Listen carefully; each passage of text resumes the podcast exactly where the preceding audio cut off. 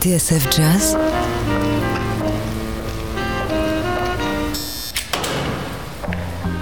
dans les coulisses de la grande histoire du jazz.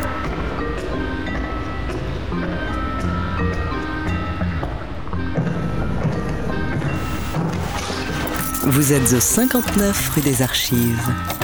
David Copéran, Bruno Guermont-Pré, Rebecca Zisman. Bonjour Bruno, bonjour Rebecca. Salut David, salut inspecteur. Bonjour à tous et bienvenue au 59 rue des Archives. Cette semaine, notre cabinet d'enquête part sur les traces d'un génie du jazz.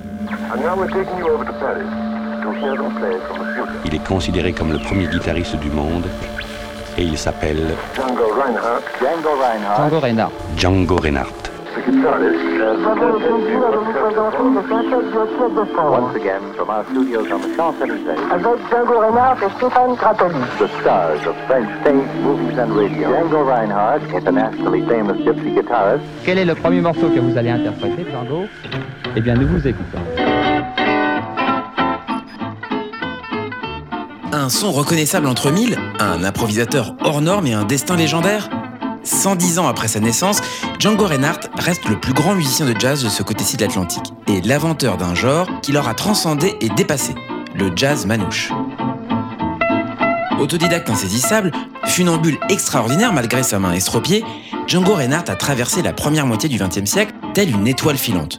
Du Paris délabré de la zone à l'école du musette, des nuages de l'occupation aux sirènes des États-Unis, en passant par la formidable épopée du quintet du Hot Club de France. Héros de tout un peuple et dieu pour tous les guitaristes, Django Reinhardt est le seul musicien de jazz non américain à avoir fait couler autant d'encre, comme l'écrivait Daniel Nevers. Car si Bird, Satchmo, Diz et Duke ont tous gagné leur place au panthéon du swing, nul doute qu'ils ont accueilli à bras ouverts ce prodigieux manouche qui fut leur égal, et que l'on appelle toujours aussi affectueusement Django.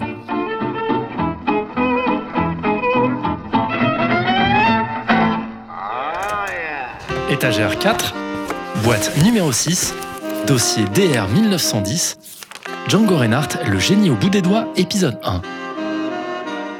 Dans les coulisses de la grande histoire du jazz. Bienvenue au 59 rue des Archives sur TSF Jazz. David Copéran, Bruno Guermont-Pré, Rebecca Zisman.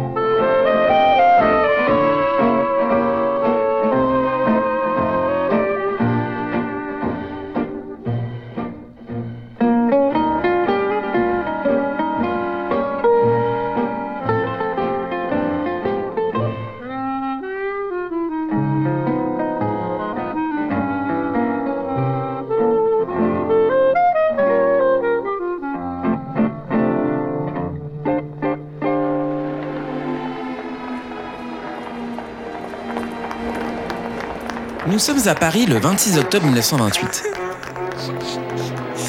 Il est 1h du matin lorsqu'un couple déboule aux urgences de l'hôpital Lariboisière, totalement paniqué. La jeune femme s'appelle Florine Mayer. Elle a 18 ans. Brune, fille de forain, les cheveux mi-longs et un peu hirsutes, on la surnomme Bella. Quant à l'homme qui l'accompagne, il s'agit de son mari. Il a 18 ans lui aussi, le teint hâlé et une petite moustache. Il donne sa date et son lieu de naissance le 23 janvier 1910 à Liberchy en Belgique. Il ajoute qu'il demeure dans une roulotte au 136 rue Jules Vallès à Saint-Ouen, au bord de ce qu'on appelle la zone, et se déclare musicien. Un musicien, vous dites? Banjoïste plus précisément. Et s'il a débarqué aux urgences au beau milieu de la nuit, c'est que sa roulotte a pris feu. Si le couple a pu en réchapper in extremis, en revanche, les deux sont sévèrement brûlés. L'homme en particulier est atteint sur tout le flanc gauche et sa main a été touchée. Il s'appelle Reinhardt, Django Reinhardt, et ne se doute pas que c'est dans les flammes de sa roulotte, en cette nuit douloureuse du 26 octobre 1928, qu'il vient de forger sa légende. Une légende qui a commencé en fait des années plus tôt.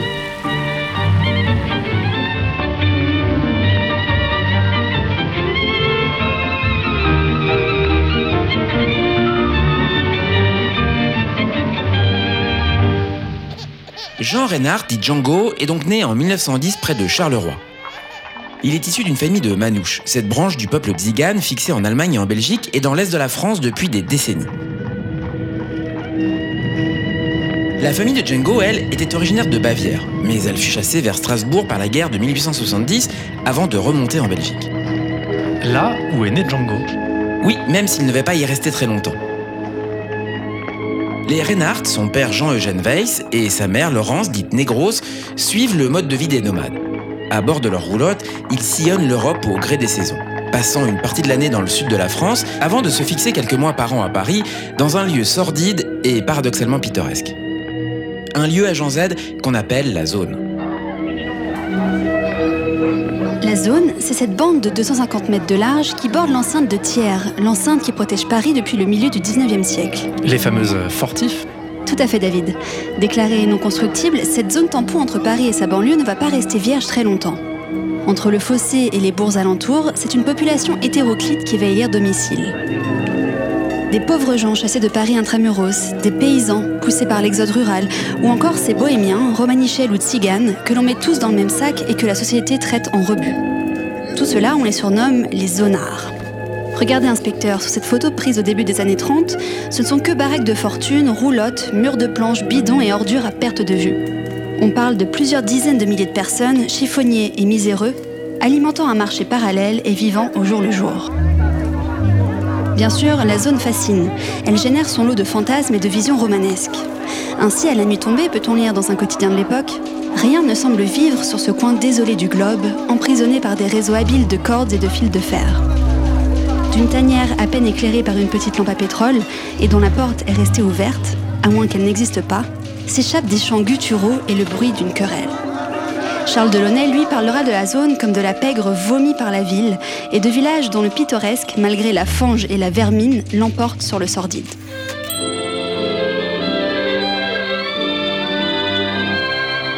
Il y a des tas de citoyens amoureux de la nature et qui n'ont pas les moyens de voyager. Ils ne connaissent seulement que par la littérature la rive où fleurit l'oranger. Ils rêvent que de s'en aller dans les Landes en Bretagne, dans les auberges à coups de fusil. Sans douter qu'il existe un vrai pays de cocagne à 10 cm de Paris. Sur la zone, mieux que sur un trône, on est plus heureux que des rois. On implique la vraie république, vivant sans contrainte et sans loi. Y a pas de riche et tout le monde a sa niche, et son petit jardin tout pareil. Ses trois pots de géranium et sa part de soleil sur la zone. La zone est donc devenue l'Eldorado des nomades et des forains. Oui, et c'est là que la famille Reinhardt échoue en 1918. Django, son petit frère Joseph et leur mère Négros. Quant à son père, celui-ci les a abandonnés sur la route quelque part entre l'Italie, la Corse et l'Algérie, où la tribu s'était réfugiée pendant la guerre. À Paris, les Reinhardt retrouvent donc leur vieille roulotte, porte de Choisy. Mais il leur arrive aussi de pousser vers la porte de Montreuil, et même jusqu'à la porte de Clignancourt. En tout cas, la zone devient un gigantesque terrain de jeu pour Django et son frère. Les deux font les 400 coups, apprennent la manche et la débrouille, se mêlent aux bandes lors de batailles rangées et jouent les durs dans les bistrots des environs à parier de l'argent au dé et au billard.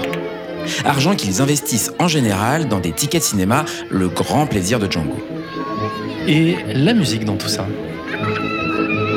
La musique, elle est arrivée très tôt. Jadis, le père de Django écumait les balles, jouant des airs de et des valses à la mode, des chansons à boire et des classiques d'opéra. Il maniait la guitare ainsi que le piano. Il jouait aussi du cymbalum et du violon, dont il apprit les rudiments à Django vers l'âge de 6 ou 7 ans. En outre, il dirigeait un petit orchestre familial avec ses oncles et cousins. Orchestre tout à cordes dont le jeune Django a pu faire partie juste avant de regagner la France.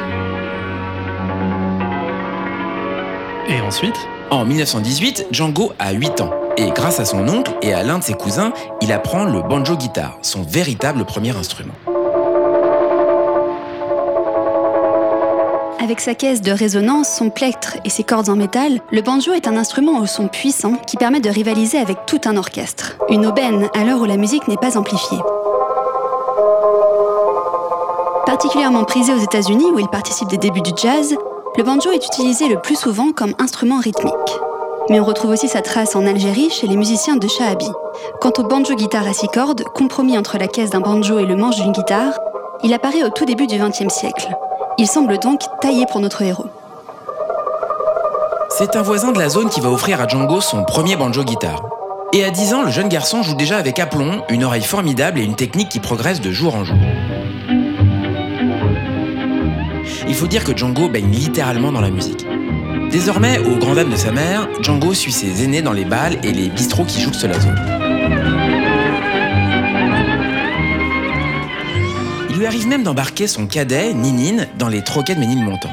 Et même de pousser jusqu'au bord de la Marne et leur fameuse guinguette. Nous sommes au début des années 1920, inspecteur, et c'est là que Django va faire une rencontre déterminante. À 12 ans, le jeune banjo-guitariste s'est déjà trouvé un mentor. Auguste Mala ou Gusti, spécialiste du musette et compositeur de la fameuse valse des Niglots, la valse des hérissons.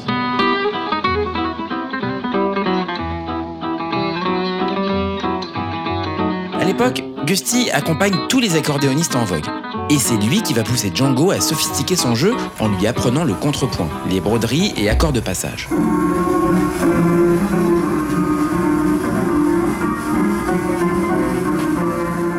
Autre modèle du garçon répond au sobriquet de Poulette Castro, auteur de la valse Poulette, un gitan qui va livrer à Django les secrets du jeu au médiateur.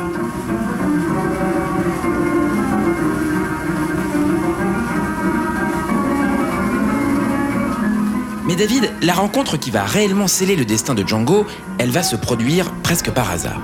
Alors que le garçon et son frère jouent le beau Danube bleu de Johann Strauss à la terrasse d'un bistrot, port d'Italie.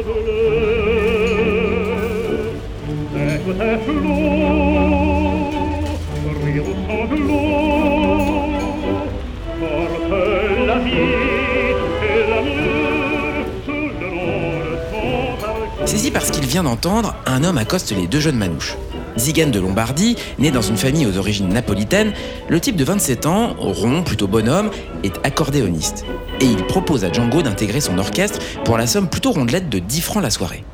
Son nom? Vetes Guerrino. Un personnage important puisque c'est grâce à lui que le jeune phénomène va faire ses débuts comme musicien professionnel.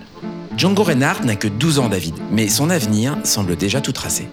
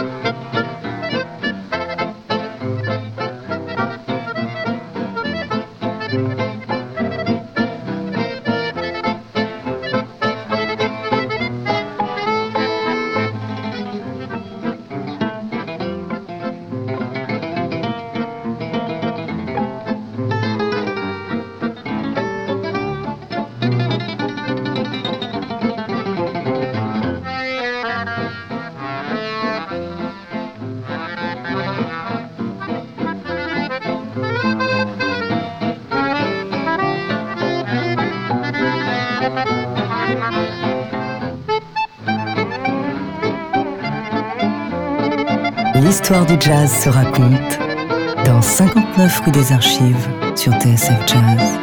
David Copéran, Bruno Guermont-Pré, Rebecca Zisman. De la roulotte au Carnegie Hall, Django Reinhardt ou l'incroyable saga du génie manouche, premier épisode. Vous êtes au 59 rue des Archives. De la balle, le petit Django est un phénomène. Du haut de ses 12 ans, il sillonne la zone et les faubourgs de Paris avec son banjo-guitare sous le bras et ne passe pas inaperçu. Voilà comment l'accordéoniste Vettes Guerino l'a repéré et l'a engagé dans son orchestre. Pour le garçon, une formidable école. Nous sommes en 1922 et ça y est, inspecteur, Django apprend le métier. Ils s'appellent Guerino, Marceau ou Maurice Alexander, tous sont accordéonistes et vont se disputer le jeune manouche. Celui-ci ne sait pourtant pas lire la musique, ni lire tout court, mais son oreille est infaillible. Bien sûr, on ne parle pas encore de jazz, mais de musette et d'airs à la mode, que le jeune Django enfile chaque soir dans les balles.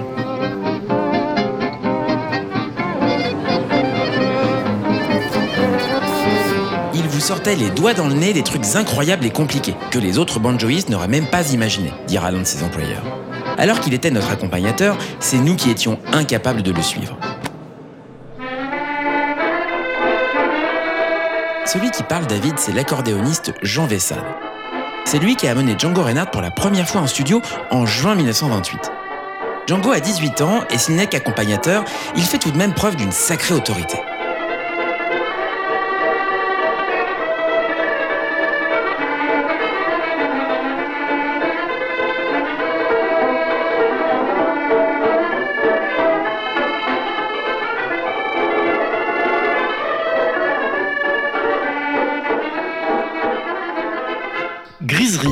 L'accordéoniste Jean Vessade et son petit orchestre, la première trace enregistrée de Django Reinhardt. Nous sommes le 20 juin 1928 et à ce moment-là, inspecteur, beaucoup de choses ont changé dans sa vie. Django a le en poupe. Un an plus tôt, il a rencontré une jeune femme, Florine Meyer, dite Bella, qu'il s'est empressé d'épouser. Elle attendra bientôt leur premier enfant. Le père de Bella, lui, leur a offert leur première roulotte qu'ils ont installée rue Jules Vallès à Saint-Ouen, devant le marché aux puces. Quant au terrain de jeu de Django à Jean Z, il s'est considérablement élargi.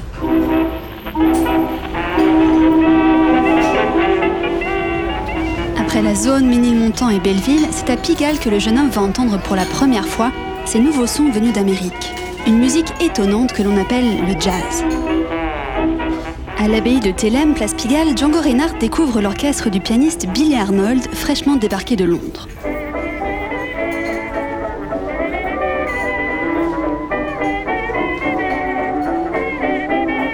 Et quelques mois plus tard, à l'automne 28, c'est un célèbre chef d'orchestre, Jack Hilton, qui va venir l'écouter à la Java, alors que Django accompagne le groupe de Maurice Alexander.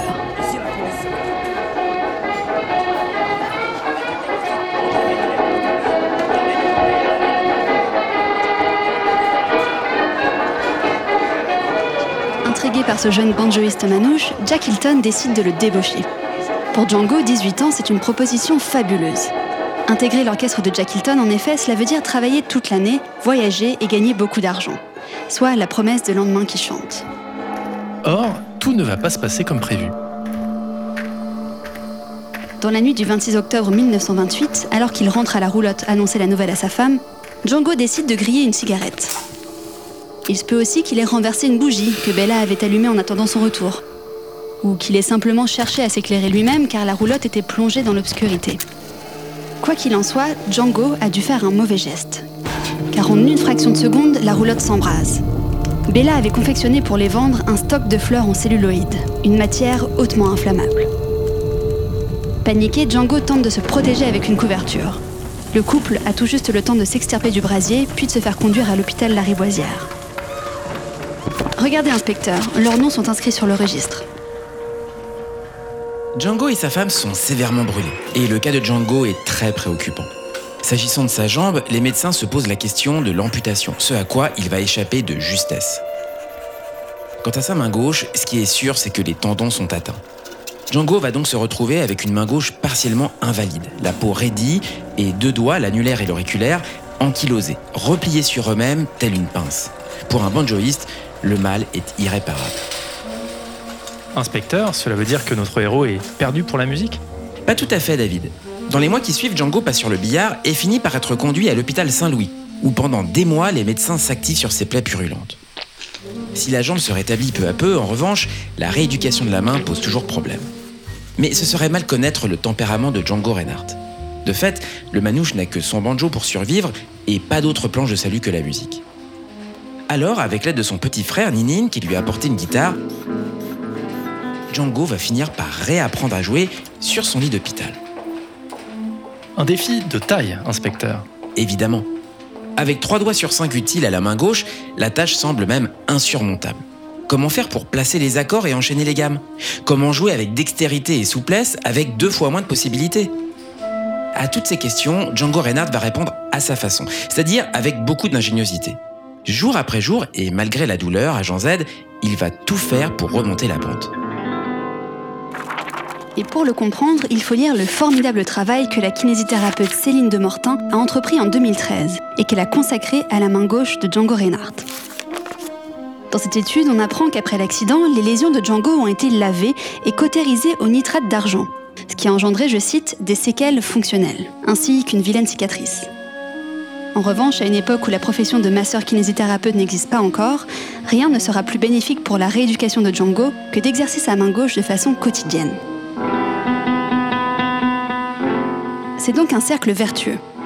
Plus Django travaille sa guitare, plus ses articulations sont mobiles et plus grandes sont ses chances de recouvrir un usage de la main au moins partiel. En fait, conclut Céline de Mortin, Django s'est auto-rééduqué grâce à la guitare. La persévérance et la patience dont il a fait preuve, note-t-elle, ont été ses meilleurs alliés.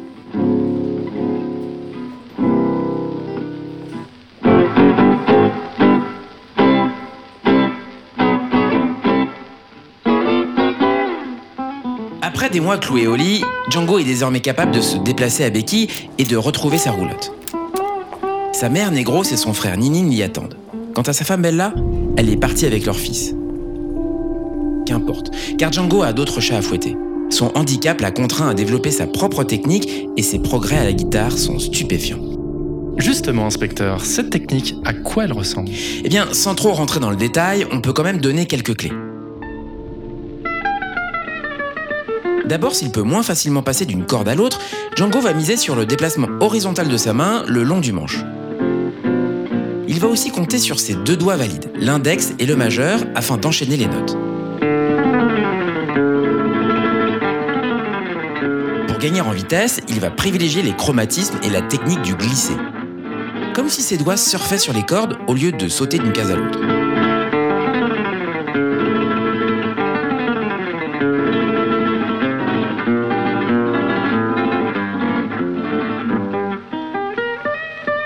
Aussi décupler son expressivité en pratiquant le bend, c'est-à-dire en tirant sur les cordes pour distendre les notes.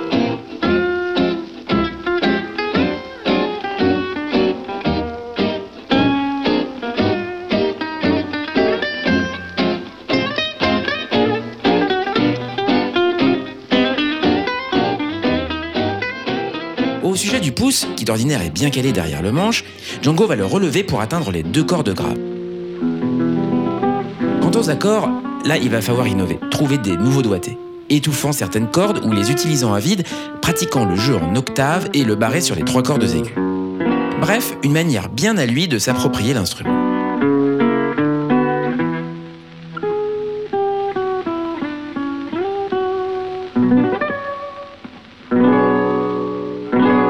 Enfin, selon différents témoignages, Django va partiellement réussir à réutiliser ses deux doigts ankylosés en les plaquant sur les deux cordes aiguës. C'est ce qu'observe le journaliste Billy Neal et bien sûr Stéphane Grappelli qui sera bientôt son partenaire indéfectible. Django, disait-il, posait l'auriculaire sur le mi et l'annulaire sur le si. Il ne manquait jamais une note. La preuve, écoutez When Day Is Done que les deux vont enregistrer en 1937. Tous les trucs et astuces de Django y sont, et le résultat est proprement magnifique.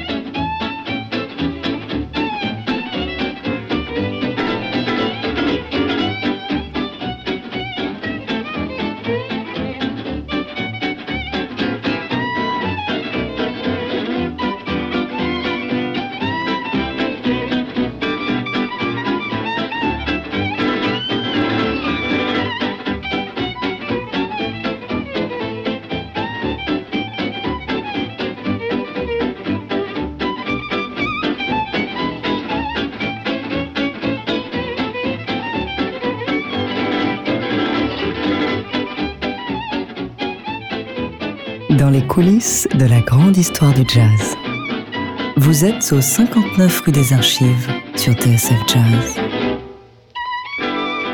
David Copéran, Bruno Guermont-Pré, Rebecca Zisman.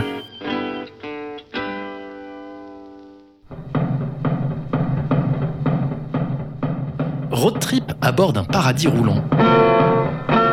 Dans la roulotte de Django Reinhardt, Niglo, banjo et guitare cette semaine dans 59 rue des Archives.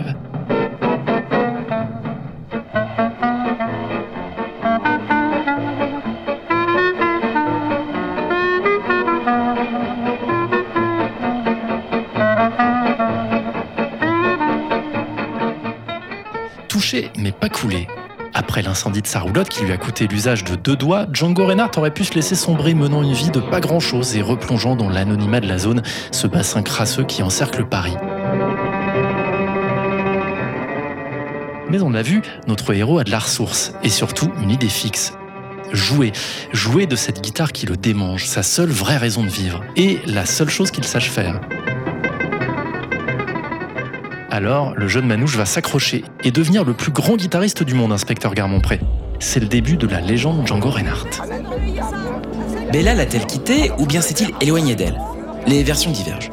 Quoi qu'il en soit, lorsqu'il sort de l'hôpital fin 1929 ou début 1930, Django, 19 ans, se retrouve seul. Enfin, pas tout à fait. Il y a ses anciens patrons comme l'accordéoniste Jean Vessade qui ne l'ont pas oublié. Et puis surtout, il y a Nagin, Sophie Irma Ziegler de son vrai nom. Une cousine pour qui Django a beaucoup d'affection et avec qui il va décider de prendre le large histoire de se refaire une santé. Quelques jours plus tard, Django et Nagin prennent la route. Direction le sud. Selon la légende, le couple va parcourir à pied les centaines de kilomètres qui le séparent du Midi, vivant au jour le jour, dormant dans des abris de fortune ou dans des camps de bohémiens. Et après Nice et Cannes, c'est à Toulon que Django et Nagin vont échouer à l'été 1930. À Toulon, Django en profite pour retrouver son frère, Ninin, avec qui il repart de zéro. La Manche et les petits engagements dans des bars miteux. Sauf qu'une fois de plus, David, le destin va mettre sur sa route une personnalité qui va changer sa vie. Un type de 27 ans, aux lunettes cerclées de fer et à l'allure faussement sévère. Son nom Émile Savitri. Peintre et ami des surréalistes, Savitri a inauguré sa première exposition à Paris un an plus tôt. De retour d'un voyage en Polynésie, il vient de s'installer à Toulon où il s'est mis à la photographie. D'ailleurs, il existe un cliché devenu célèbre, c'est un autoportrait, où l'on voit Savitri, la guitare à la main, attablé avec Django, Ninin et deux amis à la terrasse d'un café. Savitri aurait-il la fibre musicale? Tout juste David. Guitariste amateur, il est tombé sur Django et Ninin un peu par hasard, alors qu'il jouait là pour se faire un peu d'argent. Interloqué, estomaqué par le jeu de Django, Savitri les a invités chez lui dans un petit appartement où il possède un phonographe et une petite collection de disques de jazz. Un moment qui va changer à jamais la vie de Django Reinhardt.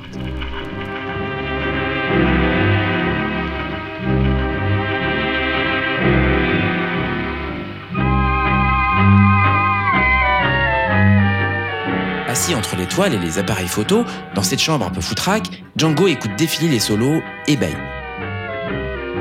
Duke Ellington, Joey Venuti et Eddie Lang, et enfin Louis Armstrong qui lui porte le coup de grâce.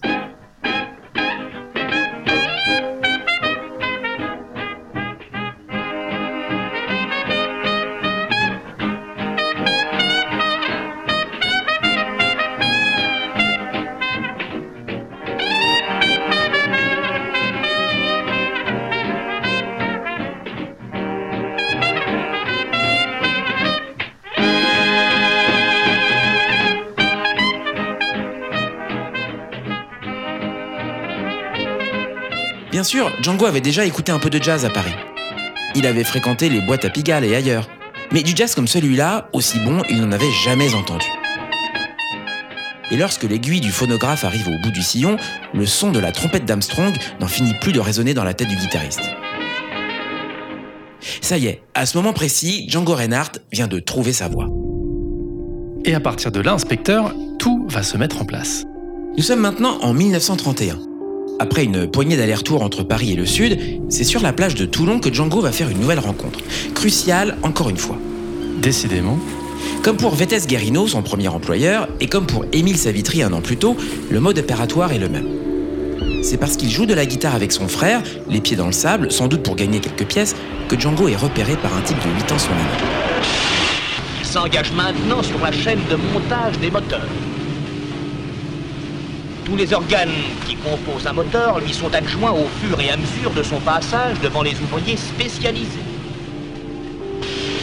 Ancien tourneur-fraiseur chez Citroën, né à la Seine-sur-Mer de l'autre côté de la plage, l'homme a pas mal bourlingué.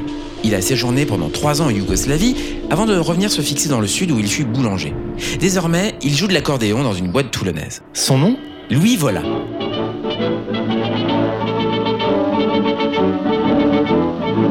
Mais attention David, ce Louis Vola a plus d'un tour dans son sac. Il a tâté du violon, tapé la batterie, mais en définitive son instrument de prédilection est la contrebasse. De plus, il est aussi chef d'orchestre et sait flairer les bons coups. Ni une ni deux, Louis Vola engage Django dans sa petite formation que des émissaires du label Gramophone enregistrent cet été-là. Une aubaine pour Django, d'autant que quelques mois plus tard, l'orchestre de Louis Vola s'est engagé pour animer les soirées de la boîte à matelot, le cabaret de l'hôtel Palm Beach de Cannes. Le spot mondain par excellence.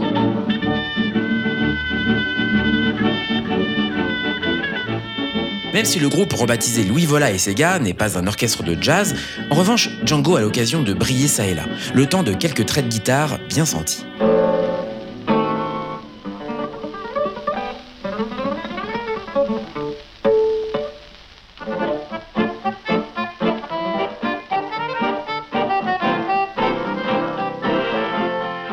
Grâce à cet engagement au Palm Beach, Django se sent pousser des ailes. Bientôt, on peut le voir parader dans les rues canoises à bord d'une Dodge décapotable. Qu'il n'ait jamais passé son permis n'est qu'un petit détail. Et qu'il l'abandonne quelques semaines plus tard dans un fossé après que le moteur a pris feu est une simple formalité. Grâce à Louis Vola en tout cas, Django Reinhardt va finir par remonter à Paris. Oui, et là, il va changer de stature. Car entre-temps, une réplique de la boîte à matelot a ouvert rue Fontaine, à deux pas de la place Blanche. Et bien sûr, l'orchestre de Louis Vola est de la partie. Souvenez-vous David, après l'incendie de sa roulotte, Django avait quitté Paris sans le sou, sans avenir et avec deux doigts en moins. Désormais, il a un boulot fixe, de l'argent et une bonne situation. En effet, la version parisienne de la boîte à matelot est un succès. L'orchestre de Louis Vola alterne avec celui de Vettes Guerrino, l'ancien patron de Django, qui joue tour à tour dans les deux formations. Le tout Paris se déplace alors pour admirer ce guitariste manouche de 22 ans qui joue comme un dieu. Ça y est, le nom de Django Reinhardt se répand comme une traînée de poudre et début 1933, c'est un jeune chanteur qui va tomber sous son charme. Son nom? Jean Sablon.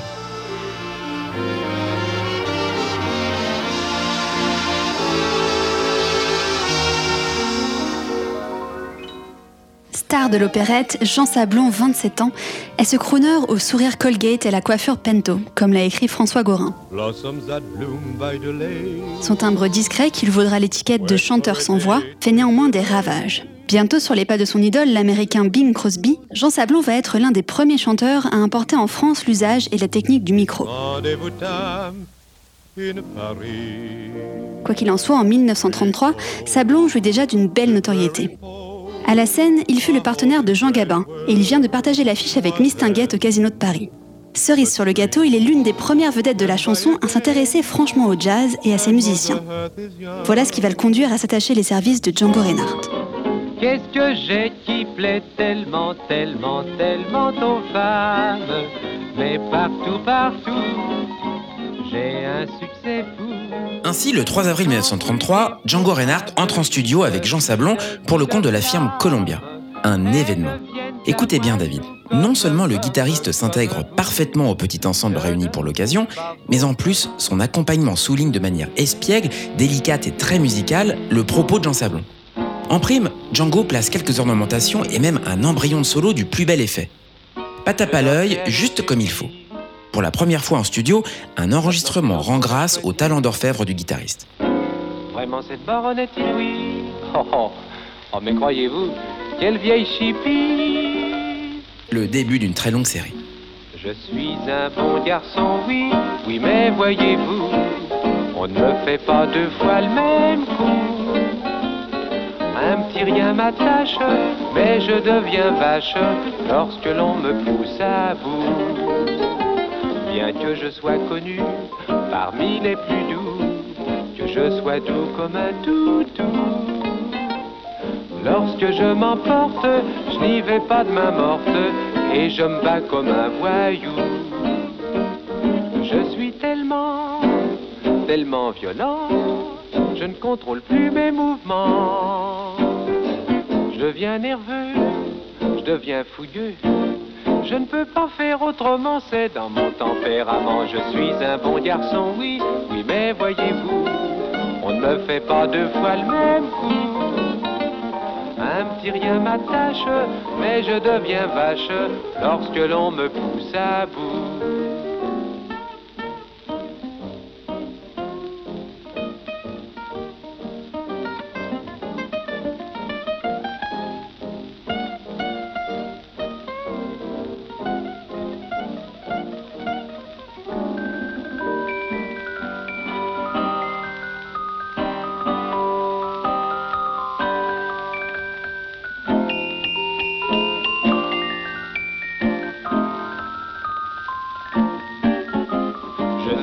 Bon garçon, oui, oui, mais voyez-vous, on ne me fait pas deux fois le même coup.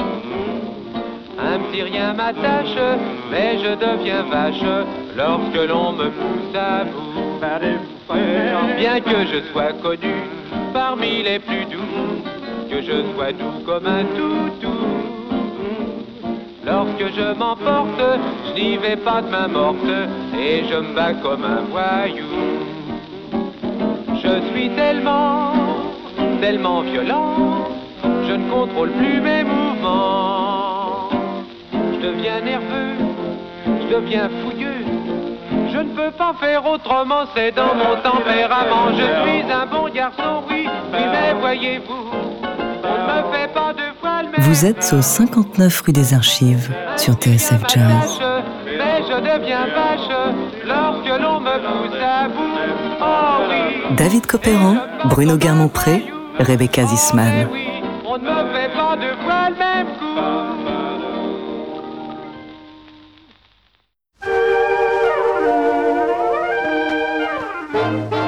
À la poursuite de Django Reinhardt, celui qui avait du génie au bout des doigts, premier épisode. Mon cœur en liesse, Vous êtes au 59 rue des Archives.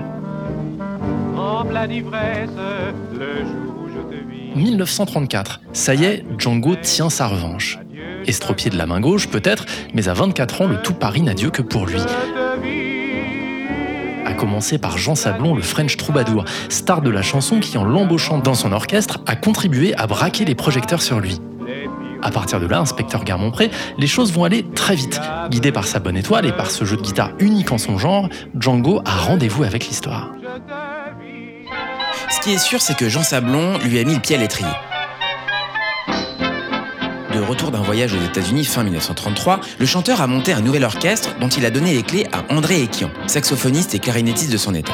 Prenez garde au grand méchant loup, méfiez-vous de il prépare avec ses yeux doux en tout, une douzaine de musiciens, dont Django à la guitare bien sûr, ainsi qu'un violoniste de deux ans son aîné. Un type droit, svelte et élégant, qui double aussi au piano et possède un sens du swing exceptionnel. Ce violoniste, Django l'a déjà croisé au gré de ses pérégrinations nocturnes. C'était à la Croix du Sud du côté de Montparnasse, ou bien tout simplement à la boîte à matelot. Quoi qu'il en soit, son visage lui est familier. Peut-être même l'a-t-il déjà reçu dans sa roulotte le temps d'un bœuf. Son nom Stéphane Grappelli, ou Drapelli comme il l'a écorché au départ. Ainsi, c'est grâce à Jean Sablon et à son chef d'orchestre André Ekian que les deux hommes se retrouvent pour la première fois dans un studio.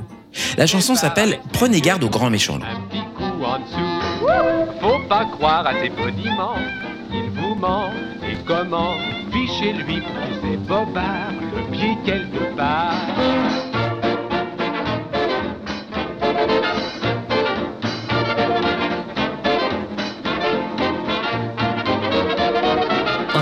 Avec cet enregistrement de janvier 1934, les dés sont jetés. Django Reinhardt et Stéphane Grappelli ne le savent pas encore, mais ils vont bientôt écrire l'histoire.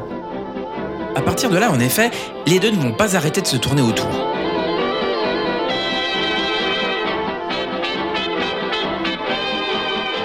Deux mois plus tard, en mars 34, on les retrouve dans l'orchestre du violoniste Michel Varlop, aux côtés de la fine fleur du swing parisien. Noël Chiboust et Pierre Allier aux trompettes, Alix Combel au ténor et toujours l'incontournable André Ekian. Grappelli, lui, est au piano et Django intraitable à la pompe. Le morceau s'appelle Presentation Stone et on peut dire qu'il est historique puisque c'est la première fois que Django prend part à un véritable disque de jazz.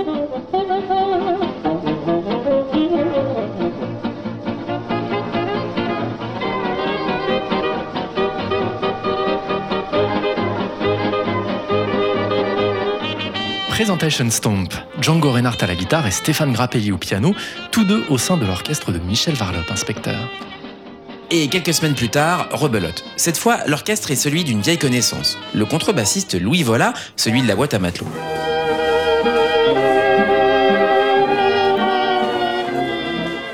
Désormais, Vola anime chaque après-midi le thé dansant de l'hôtel Claridge, à deux pas des Champs-Élysées. Dans cet écran luxueux, il ne faut pas trop déranger la clientèle et la musique ronronne un petit peu. On ne parle même plus de jazz, mais de valse et de musique de salon. Mais ça, à Jean Z, ça va bientôt changer. Un jour, à la pause, Stéphane Grappelli prend quelques minutes pour changer une corde cassée sur son violon. Une fois la nouvelle corde montée, il se lance dans une petite improvisation, histoire de vérifier l'accordage de son instrument. Mais ce qu'il n'a pas remarqué, c'est que Django était juste derrière et qu'il a tout entendu. En deux temps, trois mouvements, le guitariste lui emboîte le pas et les deux musiciens se retrouvent à faire le bœuf de manière tout à fait spontanée. Django et Stéphane, Stéphane et Django, entre les deux, quelque chose de magique est en train de se passer.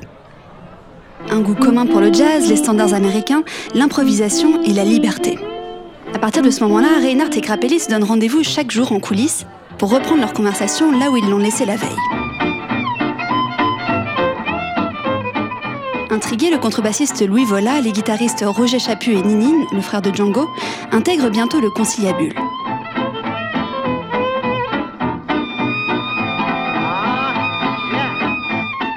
Bientôt, ils se donnent rendez-vous à l'extérieur dans une brasserie Montmartre, histoire d'affiner leurs propos. Ils ne le savent pas encore, mais le quintet du Hot Club de France est né. Un petit orchestre qui va révolutionner l'histoire du jazz.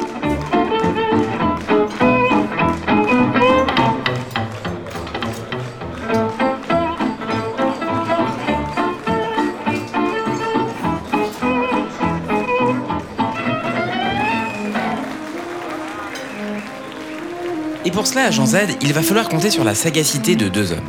Deux fanatiques de jazz, à tel point que l'un est secrétaire général d'une association et que l'autre vient de le rejoindre dans cette noble aventure. Ces deux hommes s'appellent Pierre Nourry et Charles Delaunay. Et l'association en question, c'est le Hot Club de France, alors présidé par Hugues Panassier. Jusqu'ici, les activités du Hot Club de France consistaient en un bulletin régulier, le Hot Club Magazine. Des émissions de radio, mais aussi l'organisation et la promotion de concerts avec souvent des grandes stars américaines à l'image de Louis Armstrong qui vient d'être nommé président d'honneur. Mais l'idée que mijote Pierre Nourry depuis quelques mois, c'est de monter un orchestre qui représente haut et fort les couleurs du Club de France. Un orchestre officiel en quelque sorte. Exactement, et si possible avec des musiciens d'ici. Ça tombe bien, en 1934, Pierre Nourry connaît déjà Django Reinhardt. C'est Émile Savitry, le peintre que Django a rencontré à Toulon, qui les a présentés. Pierre Nourry a même organisé un petit concert avec Django un dimanche matin pour le compte du Hot Club. Et c'est sans doute avec cette idée d'orchestre en tête que Nourry a embarqué Charles Delaunay dans les coulisses du Claridge, là où Django, Grappelli et consorts sont justement en train d'improviser. Et là, David, leur sang ne fait qu'un tour.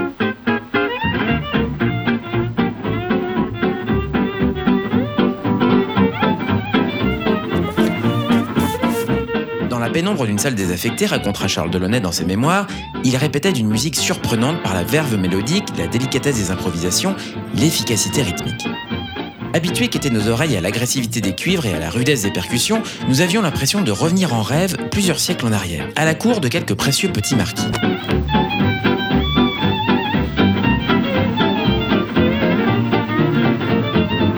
Épatés, Charles Delaunay et Pierre Nourry accostent le groupe et leur font une proposition.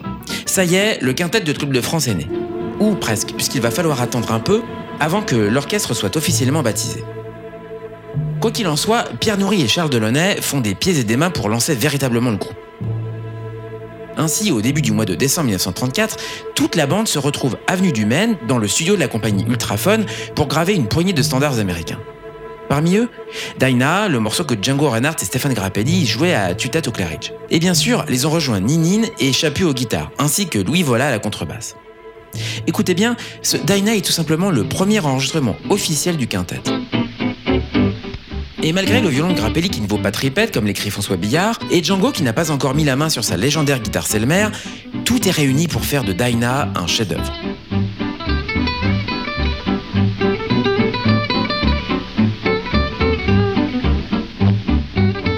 La rythmique puissante et rebondie, l'exposé lyrique de Django hors des sentiers battus, son chorus vigoureux aux mille inventions, et pour finir le solo moelleux de Stéphane Grappelli, piqué sans cesse par les interventions de son partenaire l'aventure du quintet ne fait que commencer.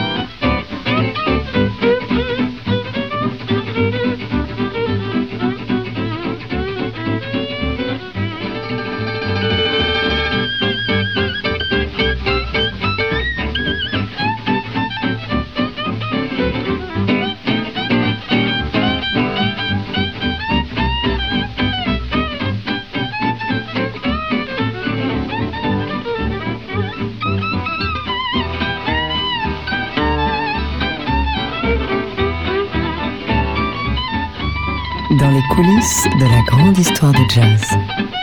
Vous êtes au 59 rue des Archives sur TSF Jazz. David Copéran, Bruno Guermont-Pré, Rebecca Zisman.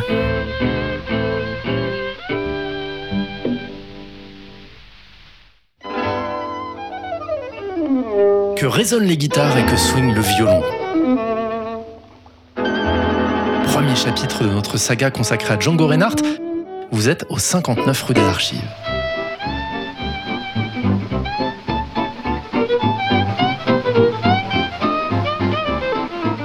Un quintet tout accorde. Drôle d'idée quand on y pense. Fruit d'une jam informelle entre Django Reinhardt et Stéphane Grappelli dans l'antichambre d'un salon d'hôtel, l'idée va pourtant faire son chemin. Grâce aux efforts conjugués de Pierre Nourri et Charles Delaunay, les têtes pensantes du Hot Club de France, le quintet va devenir une réalité. Nous sommes alors en 1935, l'acte de naissance de ce que l'on appelle aujourd'hui encore le jazz manouche, inspecteur Garmont-Pré.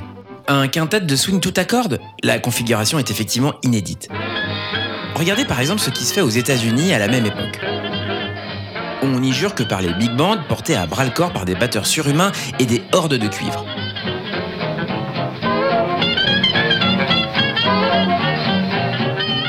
Si les soufflants, à l'image des saxophonistes et des clarinettistes, sont en train de devenir les nouvelles stars des orchestres, on ne peut pas en dire autant des guitaristes, dont le rôle est réduit à la portion congrue. En effet, sans amplification, difficile pour eux de lutter. Seul Charlie Christian, le pionnier de la guitare électrique, ne va pas tarder à tirer son épingle du jeu. Et pendant ce temps-là en France, inspecteur, le quintet du Hot Club est en train de changer la donne. On l'a dit au début de notre enquête, Django a été biberonné à la musique zigane, aux valses, au tango, à la chanson et aux musettes. En Algérie, pendant la Première Guerre mondiale, il a pu voir l'orchestre de son père. Un orchestre tout à cordes déjà, dans lequel figuraient deux guitares, deux violons, une contrebasse et un piano. Peut-être même un cymbalum, soit l'instrumentarium typique de la musique zigane. Enfin, rappelons que de retour à Paris, Django et son frère Ninin se sont habitués à jouer dans la rue et les troquets dans une formule à deux guitares. Très bien, mais où est-ce que vous voulez en venir? Eh bien, c'est simple. Ce que je veux dire, c'est que Django Reinhardt sait très bien se passer de batteur. D'ailleurs, à regarder sa discographie jusque-là, on constate que la batterie apparaît seulement lorsqu'il joue dans une grande formation de jazz ou de chansons. Quant à l'orchestre de la boîte à matelot, par exemple, il n'était pas pourvu de batterie. Avec Django, ce sont donc les cordes qui impriment le rythme. et principalement celle de la guitare. Ce que l'on va appeler la pompe. Cette manière de plaquer les accords sur chaque temps de la mesure, dans un va-et-vient continuel, ce qui donne cette impression de swing. En fait, c'est la guitare qui remplace la batterie. Tout à fait, et qui joue le rôle du piano également. Charge au guitariste qui fait la pompe d'adapter le volume, la couleur et l'intensité de son jeu, en fonction de ce que joue le soliste.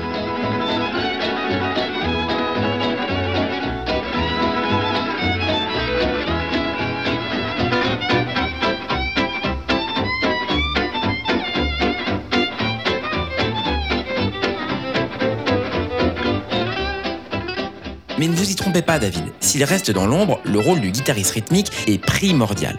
Sans lui, pas de swing. Faire la pompe, comme on dit, c'est un art. Et Django Reinhardt va savoir le mettre à profit. À en croire différentes sources, c'est Django lui-même qui a exigé deux guitares rythmiques au sein du quintet. Il en aurait même ajouté une troisième s'il avait pu. Question de confort et de puissance sans doute. Et puis, Django tenait absolument à faire une place à son frère Nini. Au sein du quintet, ce sont donc Ninine et Roger Chaput qui vont se charger de faire la pompe. Ils sont les murs et le contrebassiste Louis Vola les fondations.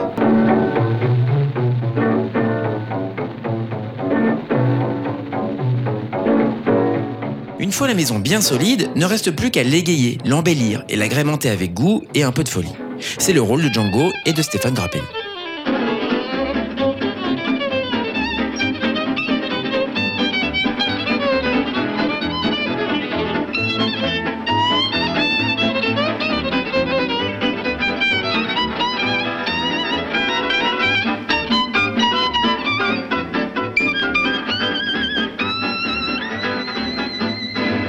Résumer, on peut donc dire qu'avec le quintet, Django va faire le syncrétisme entre l'instrumentarium zigane et la pulsation du swing, entre les standards américains et la tradition des nomades d'Europe de l'Est. Grâce à lui, les accents se mélangent, des ponts se créent par-delà l'Atlantique. Car Django, semble-t-il, a découvert un substrat commun entre les deux cultures. Un substrat fait de blues et d'une soif insatiable de liberté. Pour sûr, c'est là que réside la vraie trouvaille de Django Reinhardt. Sauf qu'inspecteur, trouvaille ou pas, les débuts du quintet vont être chaotiques. Pour le moins, oui. Django a beau être un génie de la guitare, à 24 ans, c'est surtout un jeune homme du genre fuyant et insaisissable. Et ça, à Jean Z, Charles Delaunay et Pierre Nourri du Haut Club de France vont l'apprendre à leur dépens. Dans la revue Jazz Tango, on apprend que lors d'un concert qu'ils ont organisé salle Lafayette, Django a tout simplement oublié de se présenter. C'est ainsi, peut-on lire, que le merveilleux Django Reinhardt est demeuré introuvable jusqu'à la dernière minute, et ce malgré plusieurs de nos recherches dans la zone où il établit ordinairement sa roulotte. Mais le fait même d'habiter une roulotte automobile prouve assez son esprit d'indépendance. Et ce n'est pas la première fois que ça arrive.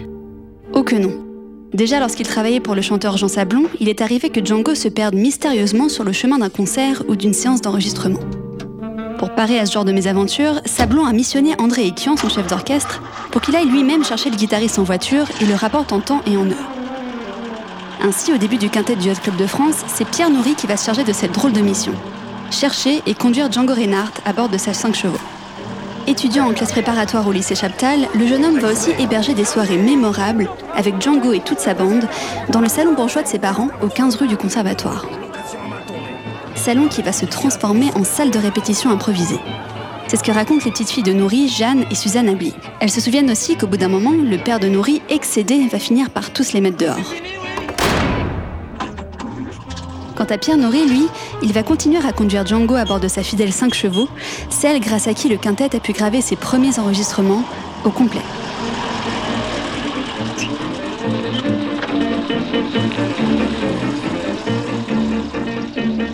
Inspecteur, malgré l'acharnement de Charles Delaunay et Pierre Nourri, ainsi que l'enthousiasme de quelques initiés, on ne peut pas dire qu'en 1934, le quintet déchaîne les foules. Non, on peut même dire qu'à ses débuts, la formation de Django Reinhardt et Stéphane Grappelli nage dans un relatif anonymat. D'ailleurs, sitôt sortis du studio, les deux compères retournent à leurs divers engagements et occupations dans d'autres orchestres. L'existence du quintet étant limitée à des sessions studio ponctuelles. Mais ça, inspecteur, ça va bientôt changer.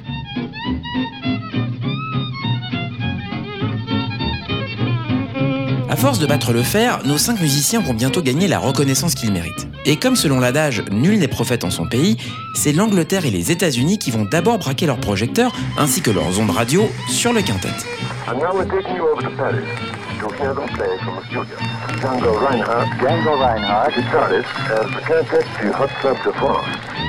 En attendant, quelques têtes chercheuses comme Jacques Bureau, l'un des fondateurs du Hot Club, ont déjà tout compris.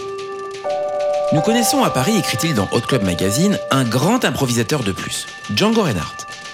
Un garçon charmant qui semble apporter dans sa vie cette même fantaisie légère qui illumine ses solos. Jugez-en, conclut Jacques Bureau. Il a élu domicile dans une roulotte, ce qui lui permet de voir du pays sans bouger de chez lui. Et du pays, Django, il va en voir. À la fin des années 30, alors que l'Europe s'apprête à sombrer dans la guerre et connaître l'un des épisodes les plus sanglants de son histoire, Django Reinhardt et le quintet du Club de France vont connaître leur âge d'or, croisant le fer avec les plus grands musiciens américains et marquant de leur empreinte les débuts du jazz moderne. Car Django a plus d'un tour dans son sac. En tant que soliste, il annonce déjà les débuts du bebop et la folie d'un Charlie Parker. De Paris à New York, de Rome à Saint-Germain-des-Prés, Django va finir par transcender et même dépasser son art celui qu'il a inventé malgré sa main éclopée et qu'on appelle le jazz manouche.